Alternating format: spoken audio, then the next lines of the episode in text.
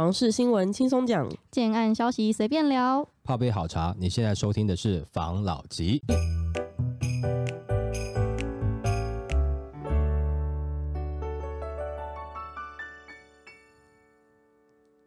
关心你的房事幸福，我是房老吉。我是大院子。我是茶汤会，不知道二二八年假大家有没有出去逛逛、走走、谁谁啊？嗯我是有出去啊，我就是很喜欢逛百货公司。然后呢，我发现了一则新闻，它要造福全台的人民，有很多百货公司要开了，今天来跟大家分享。好，至少四十八座商场开发案全台开花，疫情趋缓，口罩解封。尽管最近有部分百货商场陆续熄灯，但随着中南部产业聚落生根，轨道经济崛起，商场风潮已从北部涌向中南部。据最新调查，商场开发案全台开花，今年起全台至少有四十八座百货商场陆续完工，其中以日商三井不动产最为积极，囊括了五座。从台湾头扫到台湾尾，来势汹汹。专家表示，光是二零二三年到二五年这三年，就二十八座百货商场要完工开幕，总计面积达三十五万一千八百五十四平。以今年来说，将有十三座完工。除了三井不动产位于台中的三井拉拉 POT 南馆于年初开幕之外，台北市蛋黄区将有台北远雄大巨蛋商场搜狗百货进驻，面积达四万平，还有 Diamond Tower 将有星光三月百货进驻，约有两千八百平。双方将在东区短兵相接，百货战况将更激烈。另外，新北市玉龙城商场也有望在第三季开幕。专家指出，估计今年北台湾将有超过十万平的百货商场完工开幕，中部有四点七五万平，南部有五点七万平。明年全台将有十座百百货商场陆续完工，其中指标为三井拉拉铺南港就有五万平的规模，汉神百货领军的台中洲际棒球园区娱乐商场也有三点四万平会完工。二零二五年预计全台将有五座完工，几乎聚焦在南台湾，商场面积合计达二点四五万平，其中以台铁跟高雄捷运局的高雄车站大楼商场最具指标。除此之外，二零二六年后估计还会有二十座以上百货商场陆续完工，且规模一个比一个还大，包括了台北双子星大楼商场就有五万平，台中广三搜狗的台中超级购物娱乐城更有十点六万平，三井西首国泰建设的高雄拉拉 port 也有六万平。那值得注意的是，日商台湾三井不动产来势汹汹，从今年起到二零二六年将陆续在台湾开出台中三井拉拉 port、南港拉拉 port、林口二期媒体园区复合式商业设施、台南 o u l e Park 二期及高雄凤山拉拉 port 共五座商场，再加上既有的林口 o u l e Park 一期、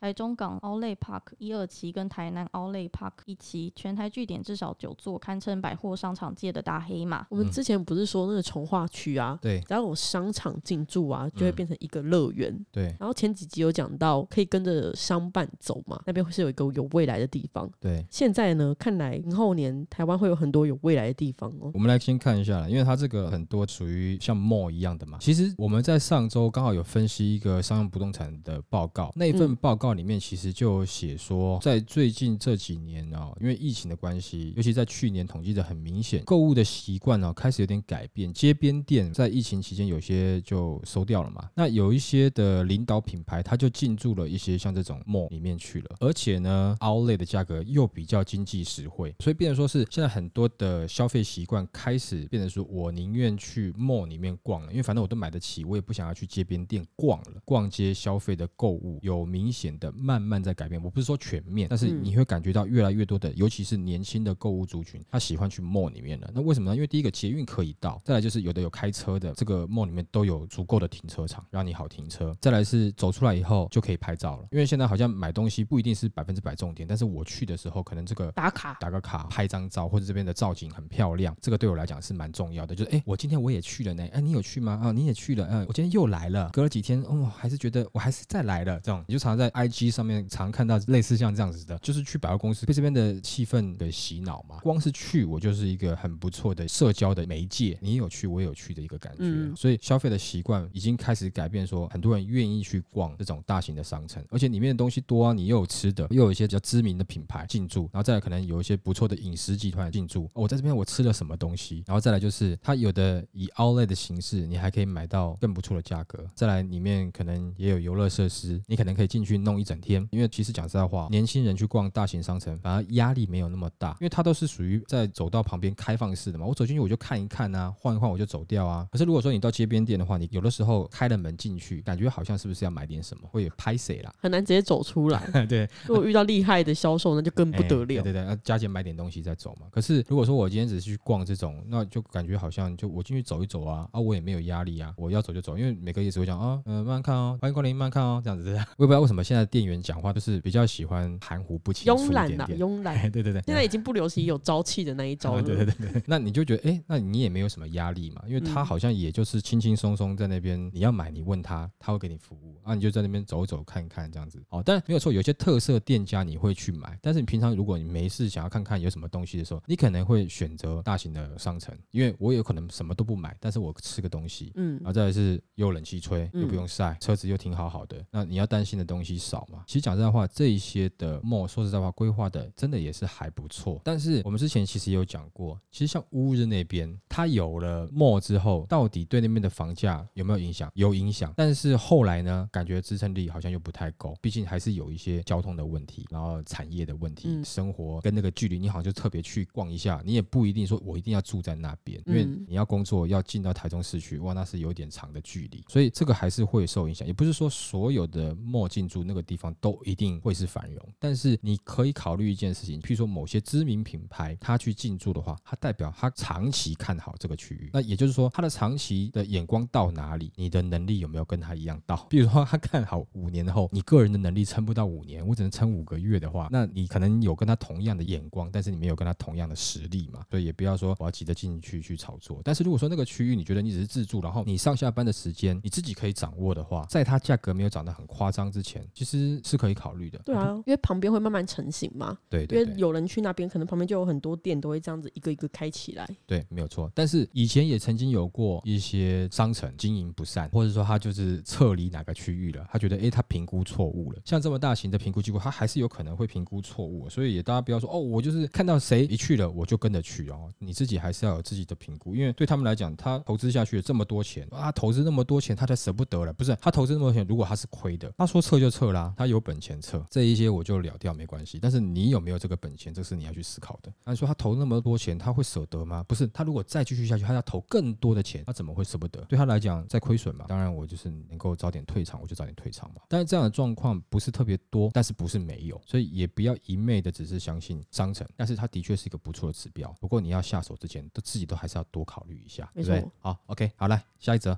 新竹已自成一国，投资客逃跑，交易量腰斩，房价却疯涨。去年国内预售市场经历高低起伏，近年预售买气热络的新竹地区房市更是变化剧烈。根据统计，二零二二年新竹预售屋交易状况，交易量从第一季开始一路溜滑梯，新竹市从第四季仅剩一百八十三笔，几乎腰斩。新竹县也从第一季的一千一百八十三件，到第四季降至五百八十八件，直接缩减一半。不过交易价格却不减。反增，新竹市预售均价第四季比第一季增加十九点一 percent，新竹县则增十九点九 percent，呈现量跌价涨的态势。那根据专家表示，去年起市场受到平均地权条例修法的影响，尤其选后修法动作明确，是许多投资客撤离预售市场，预售屋买气出现降温的趋势。不过新竹地区受惠园区带动效应，且新竹市旧市区开发饱和，房市长期供不应求，加上缺工缺料，建筑成本上升，因此房价仍向上攀升。目前新新竹市的预售新案大多集中在北区的金雅、东区的关埔等从化区，其中关埔从化区有临近竹科的优势，吸引科技新贵入驻，房价支撑力道强劲。当地有一个预售案，去年底二十四楼顶楼户出现成交单价七十九点四万元，创下新竹实价登录以来住宅的新高单价纪录。那新竹县方面，以宝山乡价格涨幅最为鲜明，第四季的预售物均价比第一季成长了四十点三 percent，主要是宝山的造证案是去年底的成交主力，该案的开发面。面积高达十八万平，成交单价落在三十七到五十万上下，创下区域新高，大幅拉抬宝山第四季的预售屋成交均价。那在虎口乡的房价涨幅二十八点五 percent 居次。至于买气与话题度最高的竹北预售屋均价上涨二七点七 percent，涨幅居竹县第三。去年交易量最多的预售案，房价大多落在六字头。那根据专家指出，去年第三季平均地权条例部分条文修正案刚提出的时候，竹北出现一波预售客逃命潮，当投资目光从短期持有的预售市场转为购入店面或土地的长期资产。但是新竹拥有竹科和台园科技园区，自住客多，因此虽然整体预售交易量下滑，但是价格却稳定成长。那根据专家表示，去年第四季到今年过年前，因有地方大选、政府打炒房等因素影响，使整体买气降温。不过干扰因素在年后逐渐淡化，再加上内政部一月底指出，平均地权条例修正案的预售无换约不溯及既往，也就是实施日以前就已经签约约购置预售屋的买方，在实行日后仍可将契约转售。因此，投资客已无急切抛售的压力，房价修正幅度有限。而未来的法案上路后，短期投资型买盘将大幅缩减，房市将回归自住基本面。同样是科技产业，却有两样情。嗯，我们前几集有提到的高雄大卖土地，然后也都不敢推案。对那再转过来看现在这个新竹，除了它交易量有亮眼的表现之外，我有看到另外一则新闻，是关于高铁特区的新闻。它是讲讲说高铁新竹车站专一地上权预计二零二九年落成，将成新竹最高商办。反正是由红会冠德旗下的环球购物中心所组成的联盟取得了这一块土地，那他们要联合开发一个地上四十层的复合式商办大楼，它将会成为新竹最高与单一量体最大的办公大楼开发案。因为它在高铁特区嘛，它会联合附近的新建中的联发科总部大楼、汇荣科技总部大楼，以及国泰竹北大楼，还有新竹伟顺经贸大楼。那新竹高铁站那个整体商办的氛围会很惊人呢、我们先来讲一下好了，就是说他讲目前竹北它的销售量量已经停了啦，但是价格没有跌。举个例来说啦，今天有一根铁棒，然后你朝它中间的地方哈一直烧一直烧，整根铁棒都会很烫，对不对？嗯，但是当你降温的时候，是不是中间在烧的那个地方，它的降温会速度慢一点点？所以其实，在去年各区已经开始有明显的降温现象的时候，其实新竹还没有这么明显。然后到各区已经冷了，新竹还有微温。我的看法是，这个专家的观察的时间还不够长。我认为新竹竹北只是比较慢，但是不代表它不会降温。当然，它的下降的力度也比较弱啦。我们之前讲那个平均地权条例，它现在呢不溯及既往，那就让很多原本要跑的这些投机客或是投资客，我没有一定要跑了。虽然说跑了一些，但是有些来不及的，诶，我现在好像不用跑了。那不用跑，房子你还是得开始去缴贷款，你还是得让他交屋嘛。交屋的时间拉长了嘛，所以我是不是也不急？然后再来另外一个就是，万一真的成屋交屋了，你们看园区在这几年，毕竟新竹还是在科技业已经深耕起码三十年以上，那这样子的状况，他这边人才会很多。我租也可以啊，就是说他有好几条退路了。我大不了我就是当包租公嘛，我出嗯租嘛，我是不是也可以？那这样的话，造成它价格下修的力道当然就弱啦，因为这些人没有出来抛售，他反而变成是房东租给未来来园区上班的这些高科技人才，我的房租也可以不用太低吧？那看起来有可能会赚钱，不然的话有可能可以保本。那我何必急呢？它的力道比较弱，或者是说它的时间比较晚一点点，是这样子的原因。我不觉得它不会下修了，它应该还是会有。就像我们前面几周有讲到，有听到的消息是已经有些在下修了嘛。你不下修不成交，不成交就是一个问题啊。你的交易量没有起来就是问题，代表你现在房子卖不动啦。难道所有的工程师都已经有房子住了吗？不可能嘛，代表很多人还在观望，没有下手。如果说以建商的角度来看，我当然希望我买了土地要盖房子，当然是希望有人买啊。我总不会希望说我买了土地盖房子，目的只是为了让我能够开一个很高的价格，然后跟人家讲说我盖了一个超级豪宅，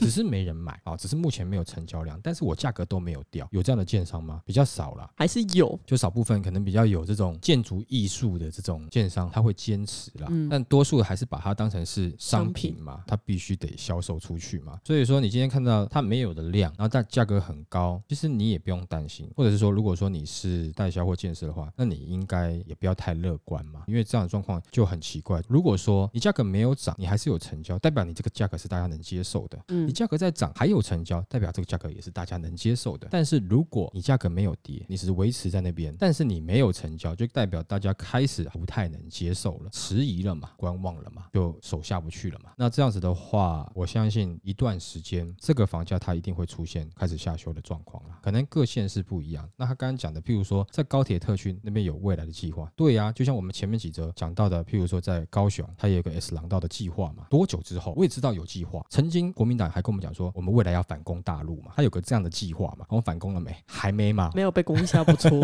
对，就是说有一个计划跟愿景，绝对是好的。那他绝对会去实施，但是最后的成果，我要等到那个时候，可能有点远的话，尤其我们的频道比较偏向于是讲此时此刻的变化，瞬息万变的变化，在每一周会有不同的状况跟大家分享嘛。嗯，所以我会觉得在高铁那个区域的未来炒作，对于我们这边比较多数听众是属于首购自助客来看的话，可能它的关系就不是那么大。但是未来如果说你想要投资，也许等一点点时间，你等它东西确定一点点，你再去做投资。不要忘了，高雄男子当时就是哎，台积电要设厂了，就一窝蜂进去。那现在怎么办？他未来可能还是有可能会继续回去设厂嘛？但是你现在你就紧张，你要怎么样去处理掉你的房子？嗯，还是你要继续 撑到底？他忘掉他有那栋房子？对对对对，没有。但是问题是每个月账单来的时候要缴钱的跟股票概念不太一样，股票可以忘，房子忘不了。对啊，所以高铁特区这个点，我觉得这个后面再谈啦。你们现在只是公开说了有这样的计划，等你开始做到一半的时候，我们再来仔细看也不迟嘛。我还是希望你要投资之前，当然还是尽量不要只是贪图高利润，还是要试着去把你的风险稍微降低一点点啦。嗯，OK，好来下一则。房价一直涨，该替孩子存头期款还是直接买房？高房价对于年轻的首购族来讲，父母的澳元往往成为了能否晋升有可足的关键。不少心有余力的父母，在房价持续上涨的大环境中，也开始未雨绸缪，事先替孩子准备房产。不过，该替孩子准备头期款就好，还是直接该替孩子买房呢？就有一名网友在 PTT 上面提问：夫妻双方都已经各自买房，目前正在缴房贷中，也打算替孩子准备未来。的房产，但却不知道该选择哪种方式更有利。若是直接替孩子买房，房地产的杠杆加上涨幅，虽然能产生比其他投资标的更高的价值，但地点格局却被父母限制。而且等孩子长大之后，已经是中古屋，那就有不少的网友都倾向直接替孩子购买房产。就有网友分享自己的做法，选择购买二零二五年才完工的预售屋，先出租十年，等孩子成年后再看要卖，或是给小孩子住缴房贷，到时屋龄也才十年左右，不至于太老。就也有网友购买等小孩满十八岁。岁时刚好可以完工的预售屋，可以直接登记在孩子名下，父母帮忙支付头期款与孩子未工作之前的房贷，之后都请小孩自己负责。那就网友也认为，孩子大了会有自己的购物偏好，缺的其实只是头期款而已。选择帮孩子定期定额投资市值型 ETF，房子就等孩子长大一点慢慢教他。有工作之后先带着孩子买房，即使选择先买房，也是以增值未来能变现当头期款为优先。因此建议原剖挑选蛋黄区内低总价物件，先稳。定收租之后，再让小孩决定继续收租或是卖掉。那就有房产专家则提醒，想要购买具增值空间的房产，得注意四点。第一点就是避开非都会郊区的地区。专家认为，一定规模的城市才有真正的房地产投资价值。人口不断流出，没有太多的就业机会，生活机能不佳的偏向地区，不仅房价上涨不易，也难卖出。那第二点就是区域跟地段的选择。那专家以台北为例，过去买房避开破旧的万华区，选择新发展的新一区。是正确的选择，但现在却要关注政府的中长期规划走向，选择能够再造经济增长点、带动全市发展的区域。购物者应该要多研究城市的规划，寻找重点发展的区域，例如复都型科技园区等，能够带来就业机会的城市建设计划区域，增值成功率往往可以达到七十 percent 以上。那第三点的话，就是平数选择。大家分析，投资型房产购买面积不能过大，财务实力强的宁可多买几间小的，不要买又大又豪华的，因为接手的人一般都是刚性。需求，而每个城市的房子达到一定的总价带，就会面临销售瓶颈。建议在房价高的区域选择二十到三十平的物件，反之，若是在在房价低的区域，则不宜购买面积太小的物件。那最后一点，也就是第四点，避开老屋，除非可以改建成功。那专家指出，绝大多数老旧公寓在居住的舒适性和结构安全性都很不理想。若非经济条件受限，年轻族群几乎都没有购买老屋的兴趣。房价日益下修是必然趋势，所以不要贪小便宜，除非有把握能说服其他屋主改建。就能有五十 percent 的利润，但切记别为了可能改建而高价买进，以免未来改建不成反而被套死。关于这个啊，我有一个想法，我个人是倾向呢，先不要帮孩子买房子，因为你不知道他长大之后那个趋势是什么样子。我看到一个新闻，他说后疫情时代量缩价稳小宅高值化成为规划的新趋势。那他大概新闻内容是说呢，因为现在的整体量缩价稳的情况，因为控制总价带不会推出太大案子，单身化少子化的这些发展的因素。所以房子这个平数精简起来，然后做出一个高质量，可能设备好一点，里面多规划一点智能的东西啊，等等的之类，打造出出一个更舒适的居住环境。谁知道孩子出生前两年会不会有下一个疫情？居住习惯是不是又会改变呢？如果是要买给小孩的，我觉得不是很理想啦。当然，这个讲的可能就大家比较不喜欢听啊。假设如果说你能够未来的这个状态啊，就对你未来的掌握可以抓的这么准的话，那你现在应该赚一屁股了。对啊，现在去考虑这个，我觉得真的是有点早。而且再来是，你如果什么东西都帮小孩子准备好的话，那他自己的竞争力在哪里？如果是我自己的话，我可能也会买，但是我是买什么呢？我不是帮小孩子买，是帮我自己买。我买来先收租啊，比如说比较小平数的，我一定选择比较精华的区域。那我至少收租，我是一个收入嘛。假设你今天未来真的要给你的小孩的话，你给他一个房子住，跟你给他一个房子可以收租，你不觉得收租的存 Q 空间比较大吗？如果小孩不喜欢那个地方，他想要住别的地方，他一样有拥有那个房子产生出来的价值。但是如果小孩子不孝顺不养你，我自己还是有这个房子，我可以自己收租养自己嘛。不然的话，最后谁推我去晒太阳？每一次就简单去看一下病，小孩子就签家属同意书。我还没，我还行。哎，整天签，比如说，哎，我只要我爸来，就都同意。哦，那你这样还得了？当然，我们会觉得说没有错了，你都不会希望自己的小孩子将来是变成这样子嘛。但有的时候难讲，因为你小时候你很爱啊，很疼啊，最后有什么样变化你不知道。前阵子看一则新闻是讲关于啃老族的一个报告，在各个城市，其实不只是台湾有，其实因为日本最明显，但现在韩国也有啦，中国大陆也有啊，但是可能比较偏欧洲的国家稍微少一点，但也都有，就是啃老族的族出现。然后在家里可能就变成是整天在不工作嘛，而且很多年纪都已经在三四十岁了，也不出去工作，整天在家里，然后要靠两个爸妈，譬如说去收破烂或去工作来养他们。像这样子的状况，你怎么知道？有的时候是不是因为真的父母太过于保护了呢？他未来有可能会买不起房子，你现在就先买。那你有没有想过？那你现在这个作为，也许就是造成房价在这个时候先上涨的原因呢？而且我刚才想到一个，担心他未来娶不到媳妇，是不是要先找同样？对。所以嘛，那是不是担心过头了？你有的时候你怕外面的人小看你的小孩，可是你的有时候自己的作为，你自己先小看他了嘛？你要认为他是未来是有办法的嘛？是有可能的。我觉得没有必要这么早的就先帮小朋友先买好房子，因为你现在在做的行为就是先把房价的基期先拉高了嘛。因为你现在你要想要去买，呃，一群爸妈想要买，除了自己买之外，多买一间给小朋友，那你不就一人开始持有两间、三间了，对不对？如果变成风潮之后，外面的广告就会变成买一送一，那就可能有一些海报，就是啊，小朋友长大了该怎么办？好的父母应该先帮小孩子，让小孩子赢在起跑点上面。除了补数学、英文，最好的就是不如买一间房给他。这样这样子真的好吗？没有错啊，你感觉上好像哎，那他以后不需要为太多东西烦恼。但是相对的，那他的竞争力在哪里？当你没办法照顾的时候该怎么办？那干脆这样讲更简单的，如果说你很害怕你小孩子将来没有房子住，不然你就找几个朋友合伙，你去做建商好了，绝对不用怕。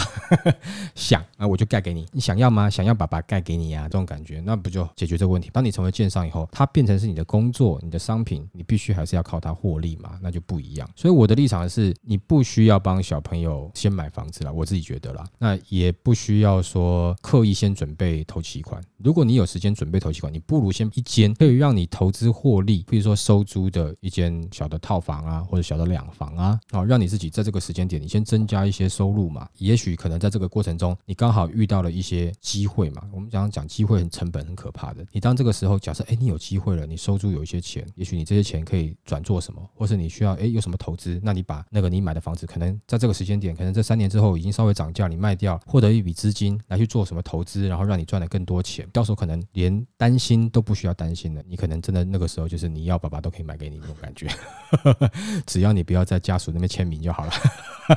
没错，我的看法是，这个担心担心过头了。那如果说担心这么多的话，可能对小孩的溺爱也可能会有点高。我觉得每个时代啊的人都会面对每个时代不同的压力，他就是在这个压力当中才让他成长为符合这个时代的强者。但是你让他面对这个压力的这个东西，你把它拿掉了，那他怎么成为这个时代的强者呢？真的只是有一间房就真的能够成为强者吗？很难讲了。但是他这样子真的对小朋友是真的好的吗？哦，我觉得这个我虽然我有不一样的看法，我也不想要去讲说别人的看法怎样，因为每个人都有自己的看法，没有所谓对或错了啊。只是说，如果以我个人来讲，我会宁愿拿那个要存的钱，我自己再买一间，先收租，先确保这个东西是可以赚钱的，那不是蛮好的吗？而且再来就是以后我也完全不用担心签字的问题嘛。我做个健康检查，不小心贫血昏倒了，哎，跑来签了，